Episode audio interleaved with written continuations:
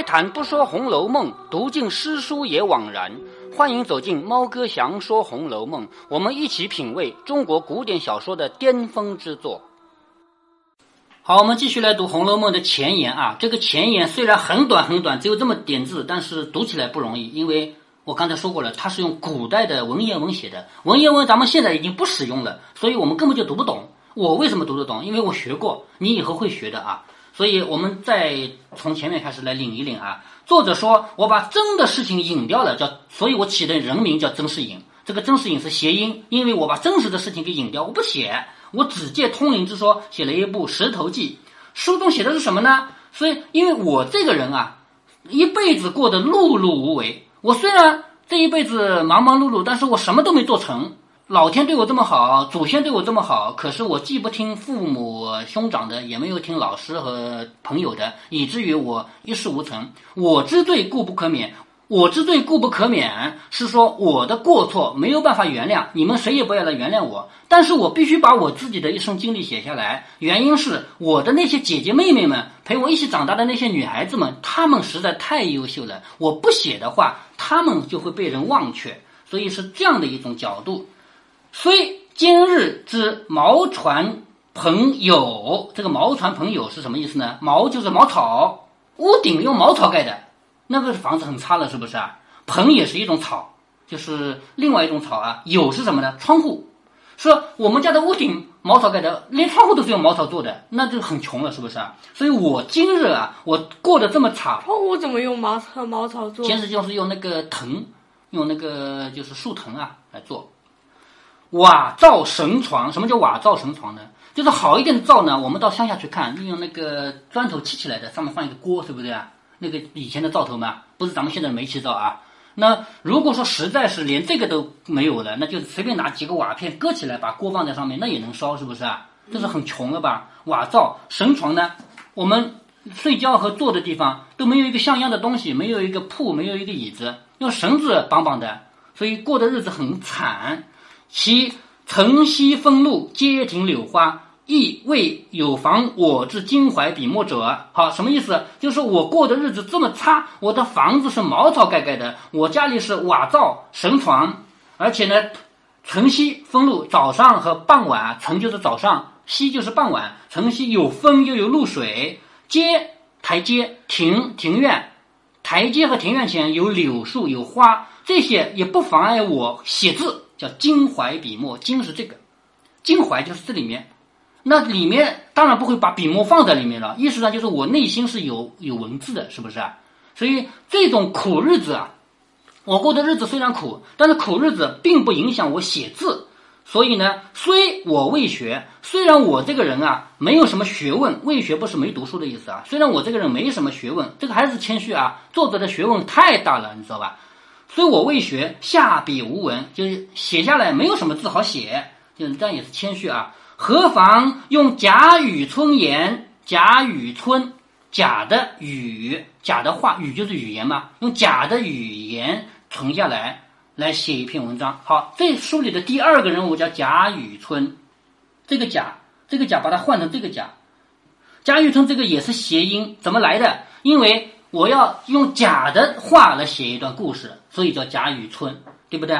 好，不妨用贾雨村言敷衍出一段故事来。敷衍就是我这个人撰写，写了一段故事来，亦可使闺阁招传。好，又写到他的目的了。我的目的目的是什么？让我当年的女性朋友，陪我一起长大的姐姐妹妹们，让他们能够被传扬出去，叫可使闺阁招传，复可悦世之目，越开心。让世界上的人眼睛开心，因为我写了一个故事给你们看，你们不就是开心了吗？眼睛看到开心了吗？是不是？破人愁闷，就是小说的作用是什么？让人没事儿可干的时候有一个东西看看，叫破人愁闷。不亦宜乎？宜就是很好，不也很好吗？故曰贾雨村云云。好，这里提到了两个名字。第一回开卷第一回，曾士隐、贾雨村这两个名字是怎么起出来的？作者为什么要第一个人叫曾士隐？因为我把真实的事隐掉了，不写了。贾雨村呢，就是存下来的都是假的语言。那再回到这个小说外面，我们来分析一下，作者为什么要用这种方式，要把真事儿隐去写假话呢？为什么呢？他不能，他不能直截了当把我自己的亲身经历写一下吗？我几岁生出来的，几岁干什么的？有一个姐姐帮我做了什么？有一个妹妹跟我一起做什么？他为什么不这样写呢？他要写一个虚构的小说呢？不知道吧？不知道。因为在作者生活的年代，任何人都不可以说跟政治有关的一丁点儿话。当时有一个文字狱，文字狱什么概念啊？就是清朝得了天下以后。因为他是满族的嘛，他是少少数民民族嘛，是不是啊？我们这边汉族人都不认账的，汉族人都一心就是把清朝给赶出去，而且清朝人他们文化上是不如我们的。清朝人过来以后，他们有他们自己的文化，他们的文字什么的跟我们不一样，是不是？清朝人最怕什么？最怕是汉族人不配合。汉族人，你说有的人像天地会那种人，整天到晚什么喊着反清复明，把满清鞑子赶出去，是不是？天地会真的有吗？真有，这个是真有，但是没有小说里那么厉害啊。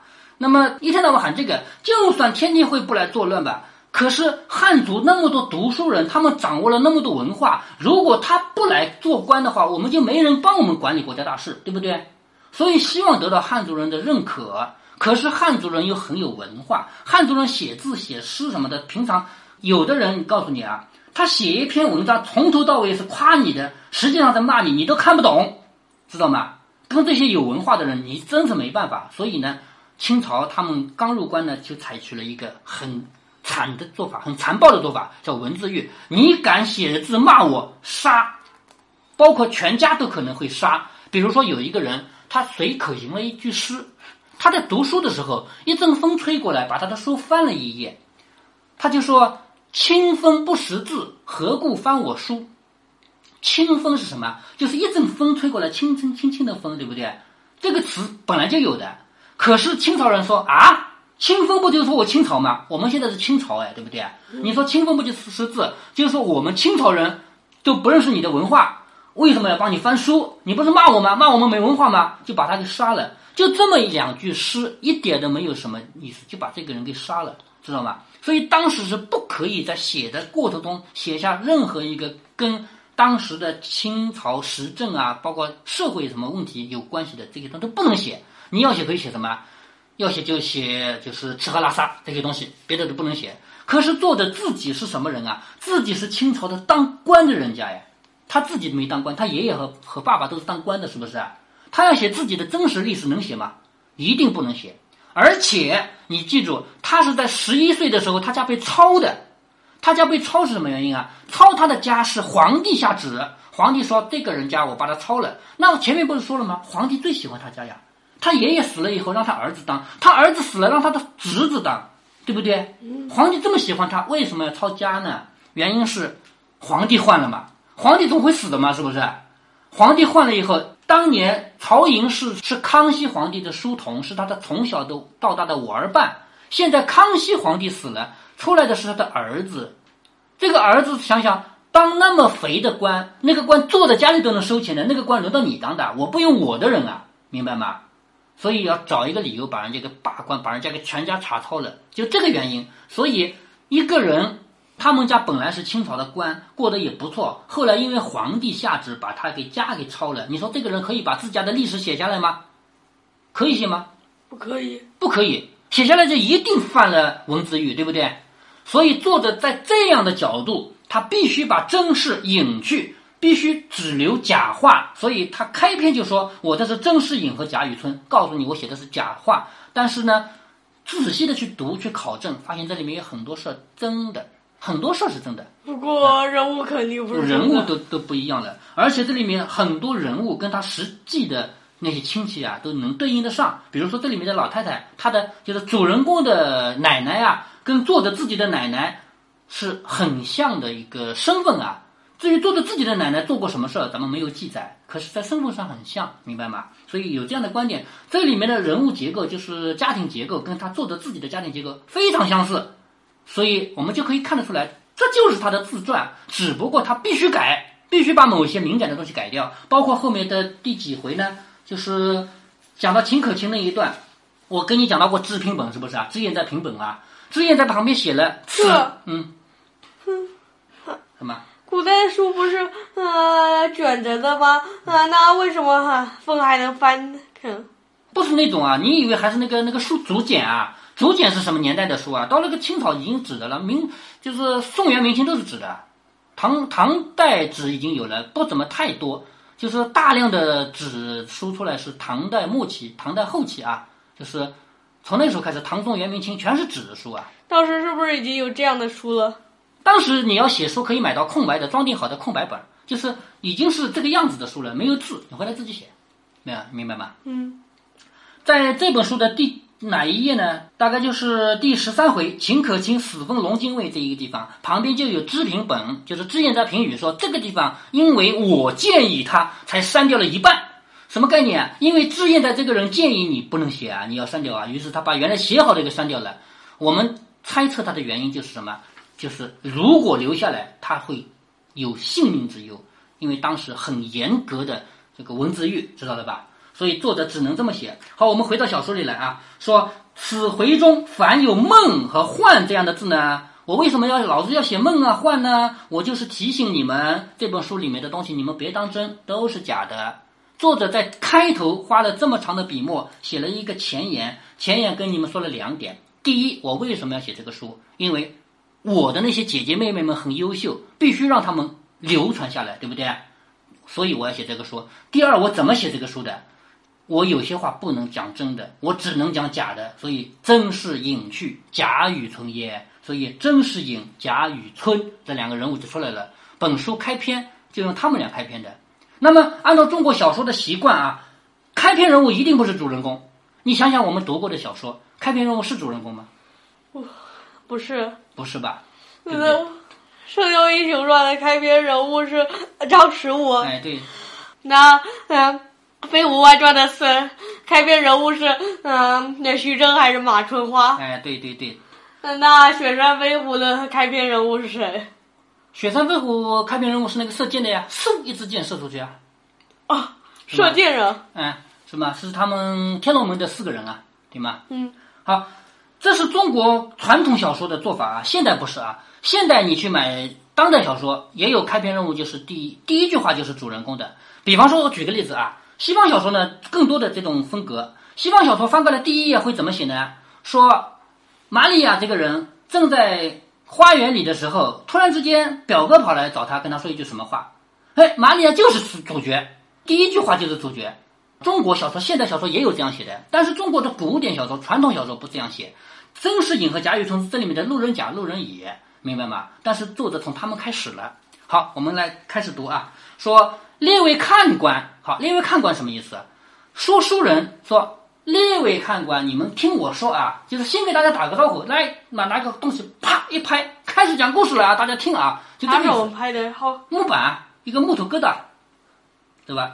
好，列位看官，你到此书从何而来？这个话一听就是说书人的口气。为什么作者会用这种口气来写书呢？他明摆着不是说书人呀，因为当时说书已经很流行，很流行了，知道吗？他肯定是听书的人嘛，所以他听了以后，他写就情不自禁的把这个写下来了，明白吗？嗯，作者写这个没有刻意的去写，我一定要这么想，嗯嗯，没有这样想啊，所以开篇就是一种说书的态度，说列位看官，你到此书从何而来？就你说说看，这个书从哪来的？说起更由，几近荒唐。就这本书的开端啊，那个太荒唐了。细按则深有趣味，就是我要说它的开端很荒唐，但又有很有趣。待在下将此来历注明，方使阅者了然不惑。就是我把这个书的来历跟你说了，你们就知道了。哎呀，你们一定很嗯，就是不惑，就是能弄清楚。原来女娲炼石补天的时候，你看讲到女娲了，女娲不是传说中的人吗？对不对？这个书明明不是传说，是现实派的书，但是它开篇故事开头居然从女娲开始写起。原来女娲炼石补天，女娲补天这个事儿知道的是不是啊？嗯，天破了个窟窿，要补，拿什么补呢？弄石头来补，五彩石头补在天上，所以我们在天上能看到那些彩霞啊，什么东西都是这个原因造成的。还有那个星星啊，是钉子，知道吧？是女娲补天的钉子，这都是传说啊。说当年女娲炼石炼石头用来补天呢，在一个地方叫大荒山无稽崖。好，这个明白啊？大荒山无稽崖做的虚构的地方，大荒就是这个，我这个书是瞎说八道的，没有什么真话，所以就我这个地名叫大荒山。无稽崖，无稽这个字知道的，无稽之谈嘛，是不是？所以告诉你，我这个书的内容你别当真，叫无稽。好，大荒山无际崖那个地方炼成了高十二丈、方二十四丈的顽石，顽石就是很大的石头，坚硬的石头。那个石头很大，高十二丈，十二丈什么概念啊？一丈三米，对不对？三十六米，就是比我们这个楼房要高，对不对？相当于比我们这个楼房，比我们这个楼房还要高出去一倍。这么大的石头啊，大小呢二十四丈，也是这个石头宽还要大，知道吗？好，高十二丈，方径是二十四丈的顽石多少个呢？三万六千五百零一块。好，这里面有三个数字，你记住啊。第一十二，第二二十四，十二和二十四都是三的倍数。你知道我们中国文化里面把三的倍数当成很大，这个文化你知道吗？好像是这样的，比如说，我再三告诉你什么什么话？为什么说再三？三表示很多，明白吗？三顾茅庐，三顾茅庐小说里说是刘备去了三趟，其实三顾这个三本来就是虚的，不一定是三趟，表示我去过多趟就可以用三，知道吗？那么在古代呢？好像经常有故事里边，呃，次数是三。嗯，对。呃，而且不管是中国的 还是呃西方的，都是这样。对对对，西方国家他们也有这个传统。原因是什么呢？原因是原始时期的人啊，就是从那个猴进化过来的人啊，从不识数的时候开始，一和二和三他们认识的，超过三他们不认识了。脑子当时的脑子没这么聪明，没这么发达，所以三就是很多很多的意思。那么到了后来，我们也不能老是拿三当很多吧，总有比三更大的数字啊。于是九，九是很大的数，对不对？十二呢，有一个诗叫《军书十二卷》，卷卷有爷名。那个书叫什么？叫《木兰辞》，花木兰的故事。花木兰这个这个，你以后也会学到的，语文课上会学的啊。说那个书啊来了十二卷，十二卷什么意思啊？很多很多卷的意思，是吧？阿房宫七十二间，为什么一个宫殿只有七十二间？怎么可能啊？太少了吧？七十二是三的倍数，知道吗？嗯。梁山一百零八将。一般的呃宫殿多少间？那肯定很多了，皇宫嘛。你去你去过紫禁城的？紫禁城是七十二间吗？呃，也说不清多少间啊。啊，对吧？肯定不止这七十二间嘛，对不对？古代呢，经常用这个三的倍数来说明很多很多。所以这个石头啊，高十二丈是十二三的倍数，方是二十四丈。那么三万六千五百零一块。这是十三的倍数吗？是是的吧？三的倍数怎么判断？你知道吗？呃，就是把呃每个数位上的数字呃加起来。哎，对对对对对，加起来看看它能不能被三整除啊？所以呢，女娲当年练了三六五零一块，可是呢，女娲她只用了三万六千五百块，就练这么多石头没有全用光，留下一块她没有用。单单剩了一块还没有派用上，于是就扔在那儿了，扔在这个山的青根峰下。青根峰又是一个地名，这个地名又是假的。为什么叫青根峰呢？情根，情是感情的意思，感情之根，情根。因为这本书从头到尾要写情，要写感情，所以呢，作者在这里虚构了一个故事，说这块不用的石头就扔掉了，扔哪里呢？扔在这个山的青埂峰下。谁知。此时自经锻炼之后，锻炼，我们现在说锻炼锻炼身体，对不对啊？古代的锻炼是指什么？修炼。这个石头毕竟是女娲炼出来的，它不是普通石头哎。它经过一段时间的修炼之后，它已经通了灵性。因见众石俱得补天，跟他一起成长的那么多石头都上天补天去了，都成才了，就我一个被人扔掉了，是不是啊？那他不是很自卑吗？明白吗？是吧？见众石俱得补天，那么多石头都补天了，独自己无才，不堪入选。自己没有才能，自己没有才华，自己不是材料，无才是这个意思啊。自己不是个材料，不堪入选，没有被选中，遂自怨自叹，就是于是，遂就是于是啊，于是在那自怨，唉，叹气呀，每天悲嚎惭愧，每天喊我好惭愧呀，那么多兄弟姐妹都上天去当官了，补天去了，就我一个被人扔了。唉，惭愧呀！